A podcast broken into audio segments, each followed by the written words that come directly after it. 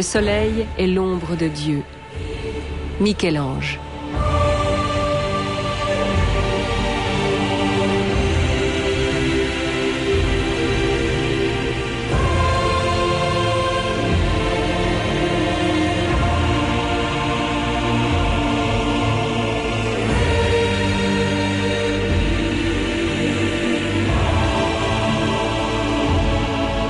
ans d'histoire.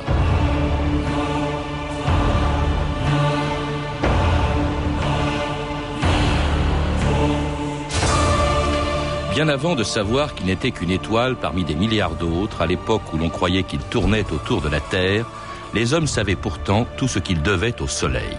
Et c'est pourquoi, sur tous les continents et dans toutes les latitudes, dans l'Antiquité jusqu'au Moyen Âge, les Grecs, les Romains, les Aztèques, les Incas, les Inuits et les pharaons d'Égypte en avaient fait un dieu.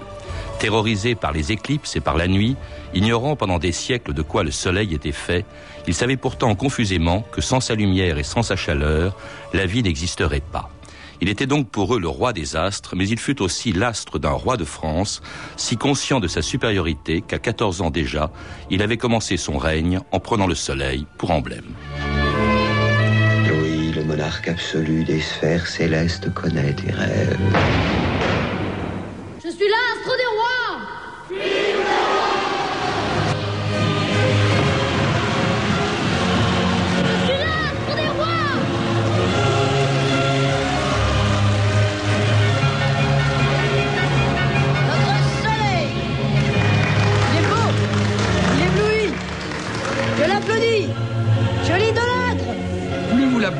plus vous l'idolâtrez, et plus nous sommes soumis, plus notre soleil levant nous éblouit. Eh oui.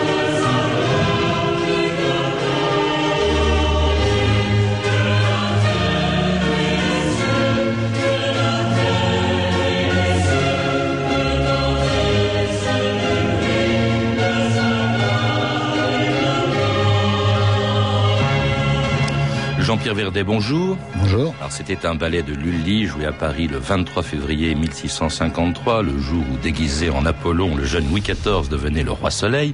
Alors c'est un événement que vous rappelez dans un livre publié chez Fayard à l'occasion d'une exposition qui se tient actuellement à la Villette, Le Soleil, mythe et réalité. Alors le mythe, nous y reviendrons avec vous, mais d'abord j'aimerais que vous nous rappeliez ce qu'est la réalité du Soleil, parce qu'il a beau faire partie de notre vie quotidienne, à part les savants, au fond, on n'en sait pas grand-chose. Et, et d'abord, on ne sait pas grand-chose de lui d'abord de son âge. Hein. Quand, euh, comment et pourquoi est né le Soleil, Jean-Pierre Verdet? Le Soleil est né il y a 5 milliards d'années de l'effondrement sur soi-même d'un gigantesque nuage d'hydrogène. Donc c'est une boule de gaz qui, par son effondrement gravitationnel, a dégagé une chaleur intense, ce qui a amorcé au centre de cette boule de gaz des réactions thermonucléaires. C'est-à-dire que le Soleil brille depuis et chauffe depuis 5 milliards d'années, non pas par énergie chimique comme on l'a cru longtemps, mais par énergie nucléaire. Au fond, c'est une bombe à hydrogène. C'est une euh. bombe à hydrogène qui est qui n'explose pas, dont l'explosion est, est, est freinée par l'effondrement gravitationnel sous son propre poids. Donc c'est une boule de gaz où l'hydrogène se transforme lentement mais sûrement en hélium. Mm. Donc il a 5 milliards d'années, et il est au milieu de sa vie. Étrangement, il est au milieu de sa vie. Il a encore 5 milliards d'années à, à, évoluer. Enfin, j'aime pas beaucoup ce terme de vie parce que ça a des connotations euh, animistes qui sont complètement déplacées. Disons qu'il évolue depuis 5 milliards d'années, que dans 5 milliards d'années, il n'y aura plus assez d'hydrogène pour compenser l'effondrement gravitationnel. Donc le Soleil va imploser ce qui est le contraire d'une explosion, mais ce qui revient à peu près au même pour les, quant à ses conséquences. Il va, il va devenir, vous le dites, une géante rouge, puis une naine blanche, c'est-à-dire comme beaucoup d'étoiles, il va s'éteindre. Alors dans, dans votre livre, il y a des chiffres euh, qui, qui donnent un peu le vertige. D'abord sa distance par rapport à la Terre, 150 millions de kilomètres, et puis alors, euh, comme c'est une boule de feu, euh, sa taille aussi. Quelle est sa taille par rapport à la Terre Sa taille, c'est, grossièrement, c'est un million et demi de kilomètres. C'est le centième de la distance. Oui, enfin, c'est des chiffres importants. Euh, par rapport à, à Paris-Nice, mais enfin, vis-à-vis des distances dans l'univers, l'étoile la plus proche, le Soleil est à 150 millions de kilomètres donc de la Terre, mais l'étoile la plus proche est quand même à 40 000 milliards de kilomètres. Donc le Soleil, c'est la porte à côté. Euh, L'univers, c'est que du vide en réalité, parce que les distances qui séparent les, les, les objets sont infiniment plus grandes que la taille des objets eux-mêmes. hein. Et le poids du Soleil? Le poids du Soleil, paradoxalement, le Soleil se pèse en grammes. Ah bon? Il fait 2, 10 puissance... Oui, si vous enlevez 500 grammes, ça fait plaisir. Et alors donc, il fait 2, 10 puissance 33 grammes. C'est-à-dire 2, 10, 1, et puis 33 zéros derrière le 1. Donc c'est... Et puis, euh, son, son, son diamètre est... Enfin, un petit peu moins, mais disons... Oui, bah, j'ai dit tout à l'heure, un million et demi de kilomètres. Alors le, euh, les- la chaleur aussi, hein, c'est évidemment sans doute, elle est élevée. hein, je crois que c'est de l'ordre de 5500 degrés en surface. Alors en profondeur, c'est jusqu'à 15 millions de degrés. Ah oui, oui, oui. Le, le centre du. ah ben, il faut, il faut, il faut ces températures-là pour que les réactions de, de fusion de l'hydrogène en hélium s'amorcent. Hein. Euh, une bombe H, le détonateur d'une bombe H, c'est une bombe atomique parce qu'il faut des chaleurs énormes. Alors tout cela, toutes ces caractéristiques du Soleil, nos ancêtres les ignoraient. hein. Ils se contentaient d'observer euh, le Soleil disparaître quotidiennement et même parfois la nuit, hein, plus rarement. Euh, enfin, pardon, plus rarement le jour, ce que je veux dire. Euh, C'était l'occasion, à l'occasion des éclipses qui terrorisaient nos ancêtres, qui aujourd'hui ne font plus peur à personne. France Inter, Pierre Billot, le 11 août 1999. France Inter. Et l'actualité la plus brûlante, c'est évidemment l'éclipse du Soleil. C'est à 12h16 exactement que l'ombre de la Lune a commencé à plonger une partie de la France dans le noir. Euh, sur place, écoutez le reportage que vient de nous envoyer euh, Valérie Le Rouge. Attention, on est à une poignée de secondes du premier top, du premier contact. Vous pouvez commencer à rechercher les chancrures sur le bord lunaire. 3, 2, 1, 0. Il est midi et 16 minutes, la mer s'assombrit brusquement, puis les falaises, applaudissements et émotions. Extraordinaire. Extraordinaire. Aïe, fabuleux. Fabuleux. Ah oui, oui, oui, c'est sûr. On aperçoit l'anneau. On aperçoit l'anneau, des- les protubérances. Regardez, regardez, ça y est. C'est extraordinaire, excusez-moi, mais c'est absolument magnifique. Le soleil est rendez-vous avec la lune, mais la lune n'est pas là et le soleil attend. Ici bas souvent chacun pour sa chacune, chacun doit en faire autant. La lune est là, la lune est là, la lune est là, mais le soleil ne la voit pas. Pour la trouver, il faut la nuit. Faut la nuit, mais le soleil ne le sait pas et toujours lui. Le soleil est rendez-vous avec la lune, mais la lune n'est pas là le soleil attend. Papa dit qu'il a vu sa vie. Des savants avertis par la pluie et le vent annonçaient un jour la fin du monde. Des journaux commentés en termes émouvants les avis, les aveux des savants. Bien des gens affolés demandaient aux agents si le monde était pris dans la ronde. C'est alors que docteurs, savants et professeurs entonnèrent subito tous en chœur. Le soleil rendez-vous avec la lune, mais la lune n'est pas là, mais le soleil attend. Ici bas, souvent chacun pour sa lagune, chacun doit en faire autant. La lune est là, hein, la lune est là, hein, la lune est là, mais le soleil ne la voit pas. Pour la trouver, hein, il faut la nuit, il faut la nuit, mais le soleil ne le sait pas, et toujours lui, le soleil, rendez-vous avec la lune, mais la lune n'est pas là, et le soleil attend, papa dit qu'il a fait sa vie. Philosophe, écoutez, cette phrase est pour vous, le bonheur est un astre volage, qui s'enfuit à l'appel de bien des rendez-vous, il s'efface, il se meurt devant nous. Quand on croit qu'il est loin, il est là, tout près de nous. Il voyage, il voyage, il voyage. Puis il part, il revient, il s'en va n'importe où. Cherchez-le, il est un peu partout. Le soleil est rendez-vous avec la lune, mais la lune n'est pas là. Vous soleil écoutez France Inter, 2000 ans d'histoire, aujourd'hui le soleil. Et c'était Charles Trenet, bien sûr, le soleil a rendez-vous avec la lune. Bah, c'était le cas le 11 août 1999, lors de l'éclipse que vous avez sûrement dû voir, euh, Jean-Pierre Verdet. Alors, euh, aujourd'hui, bon, on l'a entendu, c'est merveilleux, ça émerveille tout le monde. À l'époque, euh, dans l'Antiquité, ça devait faire très peur, parce qu'on savait pas, au fond, à quoi ça correspondait, ces éclipses. Ça faisait peur. Je pense pas qu'il y ait eu quand même des terreurs. Je pense qu'on exagère un peu. Euh, C'est un événement euh, qui était imprévisible. Les équipes de soleil, il y a autant d'équipes de soleil que d'équipes de lune en réalité. C'est-à-dire, il y en a plus d'une par an en moyenne, une à deux par an en moyenne. Le problème, c'est que l'éclipse de lune, on, on désigne par un même mot deux événements complètement différents. Une éclipse de lune, c'est la lune qui rentre dans l'ombre de la Terre. Quand un objet est dans l'ombre, il est dans l'ombre pour tout le monde. Ou, un objet est il est dans l'ombre. Alors que l'éclipse de soleil, c'est une occultation. C'est la Lune qui passe devant le soleil. Donc si on n'est pas dans l'axe de l'occultation, on ne voit pas les, on ne voit pas l'éclipse. Il n'y a pas d'éclipse où il y a une éclipse partielle ou une éclipse totale. Ça veut dire qu'en un lieu donné, il y a euh, une éclipse à peu près une fois par siècle. Donc c'est un événement rarissime, donc qui, qui affolait les gens. Mais il y avait des charivaris, il y avait des, des manifestations que les gens étaient vraiment terrorisés, j'en suis pas totalement persuadé. Quand en tout cas, les, les, éclipses de soleil étaient un phénomène inexpliqué, comme la chaleur du soleil ou encore sa course dans l'espace. Et quand on n'arrive pas à donner une explication scientifique au phénomène naturel, eh bien, on se réfugie dans le mythe et dans le surnaturel. La revue de texte Stéphanie Duncan. Alors surtout le pourtour méditerranéen baigné de soleil, hein, les hommes de l'Antiquité placent naturellement cet astre merveilleux au centre de leur vie et de l'univers. En Égypte, le pharaon Akhenaton provoque une révolution religieuse en instaurant le culte du soleil, le soleil Aton, auquel il dédie également un long poème. Comme tu apparais superbe à l'horizon, principe de la vie, ô toi vivant Aton, quand sur l'orient du ciel ton ascension commence, chaque pays est ébloui de ta magnificence. Tu sembles loin, mais tes bienfaits sont ici-bas, nos journées sont tes pas. En Grèce, Homère, le poète, également compose un hymne au soleil. Bon, il n'y a pas de culte hein, ici, mais le soleil, selon lui, est né euh, des amours incestueuses et de sa sœur Euryphaessa. Elle mit au monde trois beaux enfants, écrit Homère. Aurore, aux bras de rose, Lune, aux belles tresses, et Soleil, l'infatigable, qui éclaire les mortels, du haut du char que traînent ses chevaux. Terrible est le regard que ses yeux lancent de dessous son casque d'or. Les rayons lumineux qui émanent de lui étincellent dans leur éclat. On voit étinceler sur son corps un beau vêtement, fin tissu qu'emporte le souffle des vents. Par le ciel, il conduit vers l'océan son divin équipage. Alors le soleil est quasi divinisé, hein, mais il n'empêche, c'est dans l'Antiquité que naît l'idée que la Terre est au centre de l'univers. Le système, mis au point par Ptolémée au IIe siècle, perdurera jusqu'au XVIe siècle. Ah, pourtant, quelques philosophes grecs, vite tombés dans l'oubli d'ailleurs, avaient déjà émis l'idée iconoclaste que le soleil est au centre de tout. Un certain Héraclite Dupont et surtout Aristarque de Samos au IIIe siècle avant Jésus-Christ, eh il fait scandale à l'époque. Plutarque l'affirmera d'ailleurs. Aristarque fut accusé par les Grecs de profanation sacrilège pour avoir déplacé le foyer du monde. Ah, c'est d'ailleurs en s'inspirant de l'héliocentrisme d'Aristarque que Copernic, au XVIe siècle, hein, bien plus tard, va bouleverser la vision du monde. Au milieu de toute chose est le soleil, dit Copernic, car dans le plus beau des temples, qui aurait pu placer cette lampe dans une position autre ou meilleure que celle de laquelle elle peut tout éclairer en même temps? C'est juste à raison, écrit Copernic, que le soleil fut appelé par certains la lanterne de l'univers, par d'autres son esprit et par d'autres encore son maître. Alors en apprenant les thèses de Copernic, Martin Luther au XVIe siècle voit juste ce fou va bouleverser l'astronomie.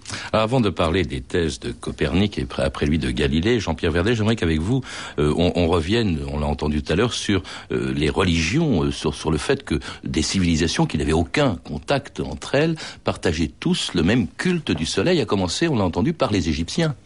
Oh ben, les Babyloniens même. Ben, vous savez, dans le ciel, y a les, les, deux astres quand même les plus évidents c'est quand même la Lune et le Soleil. Euh, donc euh, partout, la Lune et le Soleil sont honorés, souvent déifiés. Les Babyloniens euh, déifient tous les astres, hein, de toute façon. Sin en babylonien, ça ne veut pas dire Soleil, ça veut dire c'est le bloc Dieu-Soleil. Dieu-Lune, pardon. Et Shamash, c'est Dieu Soleil. Ishtar, c'est Dieu Vénus. Les, trois principaux dieux célestes des Babyloniens sont Vénus, la Lune et le Soleil. Pour, les Égyptiens, il y avait Ré, hein, qui était le Soleil. Il y avait eu surtout Aton. Il y a eu plusieurs dieux d'ailleurs pour le Soleil. Mais alors il y a eu ce dieu, disait-on, unique, qui a duré à peine 20 ans. À l'époque d'Akhenaton, c'était Aton.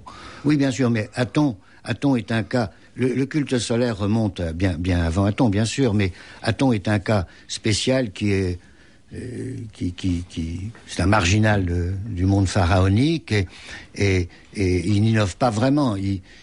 D'abord, il s'appelle il se donne le nom d'Akhenaton lui-même, mais, mais Ré, Ré a, lentement, mais, euh, mais sûrement absorbé tous les autres dieux de, de l'Égypte. Alors vous, vous passez en revue toutes les autres religions, tous les autres cultes du soleil, évidemment celui des Incas et des Aztèques qui sacrifiaient, qui faisaient des sacrifices humains, d'ailleurs de volontaires. Hein, euh, surtout les Aztèques. Oui. Les Aztèques pour, au fond, que le soleil continue sa course, pour qu'il ne disparaisse pas définitivement. Alors on, on, on en parlait tout à l'heure au début. C'est vrai que partout le soleil est honoré glorifiés et parfois déifiés. Ceci dit, les grands cultes solaires, les grands mythes solaires sont plus, plus rares qu'on ne croit, ou tout au moins euh, certains ont dû disparaître assez vite.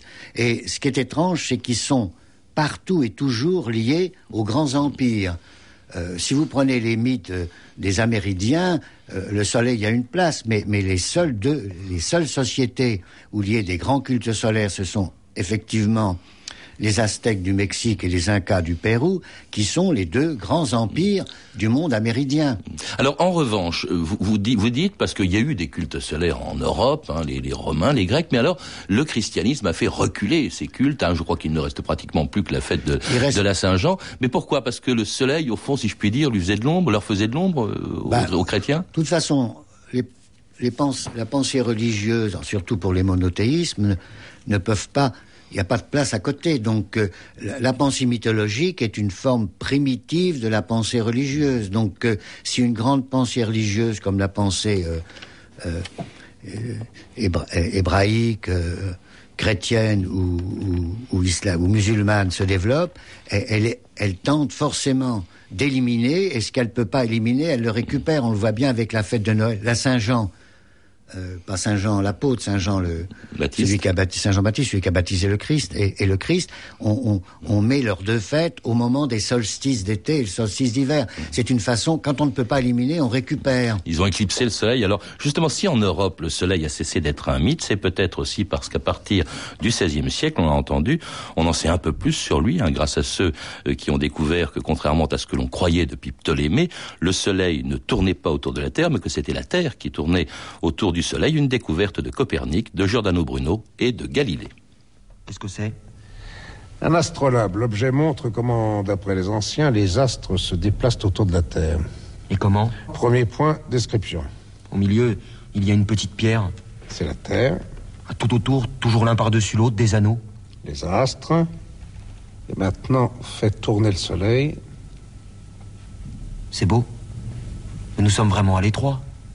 Oui. Durant 2000 ans, l'humanité a cru que le Soleil et tous les corps célestes tournaient autour d'elle. Mais maintenant, nous prenons de large, Andrea. Aujourd'hui, 10 janvier 1610, l'humanité inscrit dans son journal Ciel aboli. C'est effroyable. Et c'était Jacques Weber dans le rôle du Galilée de Bertolt Brecht qui mettait fin, euh, Galilée qui mettait fin à cette idée que le Soleil tournait autour de la Terre, c'est ce qu'on appelait le géocentrisme.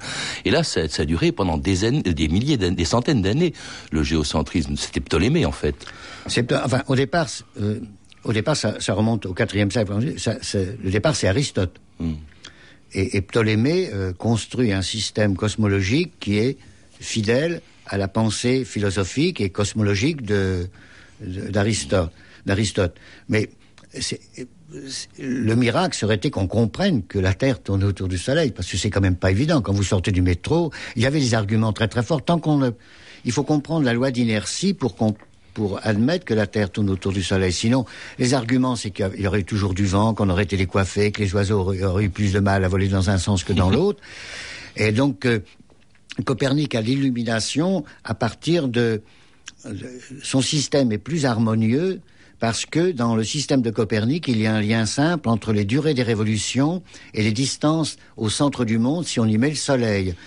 Euh, contrairement à ce qui a été dit, euh, euh, Copernic ne s'est absolument pas inspiré d'Aristarque parce que mm. l'héliocentrisme d'Aristarque n'a été édité que deux ans après la mort de Copernic. L'héliocentrisme, c'est-à-dire la Terre tournant autour du Soleil. Mm. On ne connaissait Aristarque que pour ses mm. mesures de la distance de la Lune à la Terre et de la Terre au Soleil. Absolument pas pour son héliocentrisme qu'on ne trouve que dans l'arénaire d'Archimède. Mmh. En tout cas, il y a eu cette révolution copernicienne. Ah bah c'est la grande révolution, c'est l'ouverture de la science mmh. moderne. Alors cela dit, depuis euh, notre connaissance du Soleil a beaucoup progressé, on découvre, on commence à étudier euh, bien après euh, les éruptions solaires, les vents solaires, euh, et, et, même on connaît aujourd'hui, et d'ailleurs euh, vous le dites dans votre livre, on connaît aujourd'hui la température à l'intérieur du Soleil. Comment est-ce qu'on peut euh, savoir, au fond, Alors, comment est-ce qu'on peut sonder l'invisible L'avantage du Soleil, on connaît mieux l'intérieur, on connaît mieux le Soleil que la Terre. Ce qui paraît assez paradoxal, mais pas du tout, parce que les astronomes, de toute façon, l'astronome ne dispose que d'une source de renseignement, la lumière. Alors l'avantage du Soleil par rapport à la Terre, d'abord, c'est qu'il est loin et qu'il rayonne, qu'il est lumineux. Donc, avec ce qu'on appelle la spectroscopie, c'est-à-dire l'analyse de la lumière, tous les éléments ont leur signature, ont absolument leurs empreintes digitales dans le message lumineux. C'est-à-dire que s'il y a quelques atomes de, de soufre dans, dans une source lumineuse, quelques atomes de soufre dans, dans une masse énorme d'autres composants, un spectroscope, c'est-à-dire l'analyse fine de la lumière va les détecter. Donc comme le Soleil brille, eh bien on peut analyser sa lumière et on connaît mieux la, la composition du Soleil que la composition du centre de la Terre. Ça, c'est clair. Ou que la composition du centre de la Lune. Parce que la Lune ne, ne rayonne pas comme le Soleil. Alors, la deuxième chose, c'est que euh, jusqu'en 1900, enfin, jusqu'à la Deuxième Guerre mondiale, on ne comprenait pas la source d'énergie du Soleil, parce qu'on ne connaissait que l'énergie chimique, que la combustion. Ce n'est pas une combustion, une- je le répète, c'est une bombe à hydrogène. Donc, euh, on a découvert les mécanismes qui justifient les 5 milliards de rayonnements du Soleil. Si le Soleil était un, morceau de, charbon qui brûle, on connaît sa masse, on connaît le rendement du meilleur, du meilleur anthracite, euh, sa durée de vie aurait été de 5 à 10 000 ans. Donc il y a quelque chose qui ne va pas, puisqu'on on a trouvé des fougères dans des sédiments qui avaient euh, 500 millions d'années. Donc euh, on a compris dans les années 42, pendant, pendant la Deuxième Guerre mondiale, euh, en découvrant l'énergie nucléaire, quelle était la source du rayonnement. Alors, comme, comme on connaît la proportion d'hydrogène et d'hélium, qu'on sait à quelle vitesse ça se transforme, on a la durée de vie du Soleil. Alors on a évoqué avec vous, Jean-Pierre Verdet, les caractéristiques du Soleil, les découvertes qui ont été faites, les mythes aussi euh, euh, entretenus par, le, par cet astre. En, en revanche, on n'a pas encore parlé de l'utilité. Alors dans votre livre, quelque chose de passionnant, par exemple, c'est que l'utilité du Soleil, tout le monde la connaît depuis bien longtemps. Euh, par exemple, vous évoquez le cas des Chinois, je crois, euh, qui mesuraient et qui étaient les premiers pratiquement à mesurer, euh, au fond, le temps grâce au Soleil. Il y a aussi, euh, grâce à un appareil qu'on appelait le gnomon, c'est ça? Ah bah, le gnomon, c'est le, le gnomon, c'est un simple, c'est un simple bâton euh, planté dans le sol. Donc, si on, est un peu observateur et qu'on suit le, mouvement de l'ombre, on, peut découper la journée effectivement en, en, en- portions d'heures ou ce qu'on veut. Euh, mais le gnomon n'était pas que le gnomon existait en Égypte, il existait en Grèce, il existait en Chine. Ce que les Chinois ont fait d'un peu mieux, c'est qu'ils ont fait des, des horloges. euh, à eau. Les, les Grecs connaissaient également les horloges à eau. Galilée, quand il mesure, euh, quand il fait ses expansions à chute des corps, il mesure les temps de, de, chute avec une horloge à eau. C'est-à-dire que on a un trou et on, on mesure un écoulement d'eau, c'est tout. Alors les Chinois avaient des, de, véritables horloges, mais qui n'étaient pas un mouvement mécanique, mais un mouvement euh, hydraulique. Alors, autre utilité du soleil, c'est tout simplement la vie. Hein. C'est la vie, C'est oui. les plantes qui émettent de l'oxygène grâce au soleil, grâce à la photosynthèse. Il y a la, il y a la chaleur qu'apporte le soleil. Et puis, alors, le soleil, c'est même le pétrole des pays qui en sont dépourvus. Écoutez ce reportage en Guadeloupe de Nathalie Fontrelle pour France Inter le 27 juin 1999. Vous savez comment vient l'eau là? Oui, je sais parce que c'est la pompe solaire. c'est la pompe solaire euh, photovoltaïque. On a mis là. Avant, il fallait tirer l'eau avec un seau dans un puits. hein. C'est grâce aux photons des rayons solaires que Rafaela Bastao fait boire son troupeau. En frappant un panneau de silicium, les photons créent un courant électrique. L'énergie photovoltaïque fait appel à la haute technologie. Le, le panneau solaire, hein, ça marche, tout va mieux. Là, il y a la télé, euh, le congélateur, le réfrigérateur, euh, la machine à laver. Je fais le repassage. Et ça suffit, ce que vous avez sur le toit, là, ça suffit à tout alimenter dans la journée. Je n'ai aucun problème avec. Jean-Pierre Verdet, l'énergie solaire est souvent euh, représentée ou comme une panacée, et pourtant elle ne représente qu'une toute petite partie de l'énergie que nous consommons. Oui, non, les- que toutes les énergies renouvelables, que ce soit l'énergie euh, éolienne, solaire, marémotrice, toutes ces énergies sont à développer, d'abord parce qu'elles sont renouvelables, comme on, comme on, le, comme on, le- on les qualifie, euh, parce qu'elles sont non polluantes, et, mais elles ne peuvent être quand même dans une société ultra développée comme la nôtre que malheureusement que des énergies d'appoint. En plus, il y a des, des problèmes de. re- Moi, j'ai bien connu le four d'Odeyo dans les Pyrénées. Les, expériences étaient concluantes, mais ça mettait le kilowatt à des prix rigoureusement astronomiques. Les Français sont pas prêts à payer dix fois plus cher leur kilowatt. C'est pas vrai. Donc, et puis ensuite, on fera pas tourner les usines Peugeot avec des avec des panneaux solaires. Ça, c'est- également c'est également un mensonge. C'est très bon comme énergie d'appoint pour économiser les autres formes d'énergie qui doivent qui qui sont en quantité finie et qui sont polluantes. Et c'est la solution idéale pour les villages isolés, les villages africains en particulier isolés, qui ont qu'une économie domestique, donc il n'y a pas de câble à tirer. C'est la solution idéale. Mais on va pas éclairer Paris avec tout Paris et faire marcher des usines de la France. Puis, avec il, faut du soleil. J'ai vu qu'il y avait un projet de cheminée solaire thermique de 1000 mètres de haut qui doit être construit, je crois, euh, qui doit être mis en service dans quelques mois dans le, dans le désert australien. Il y a aussi des projets de captation de l'énergie solaire. Il faut rappeler que le soleil, je crois, en une seconde, produit plus d'énergie que n'en a consommé l'humanité pendant toute son Ah oui, histoire. bien sûr, c'est fabuleux. Ah Oui, mais euh, dans tout, dans tout l'univers, il crache. On n'en soit quand même qu'une toute petite partie.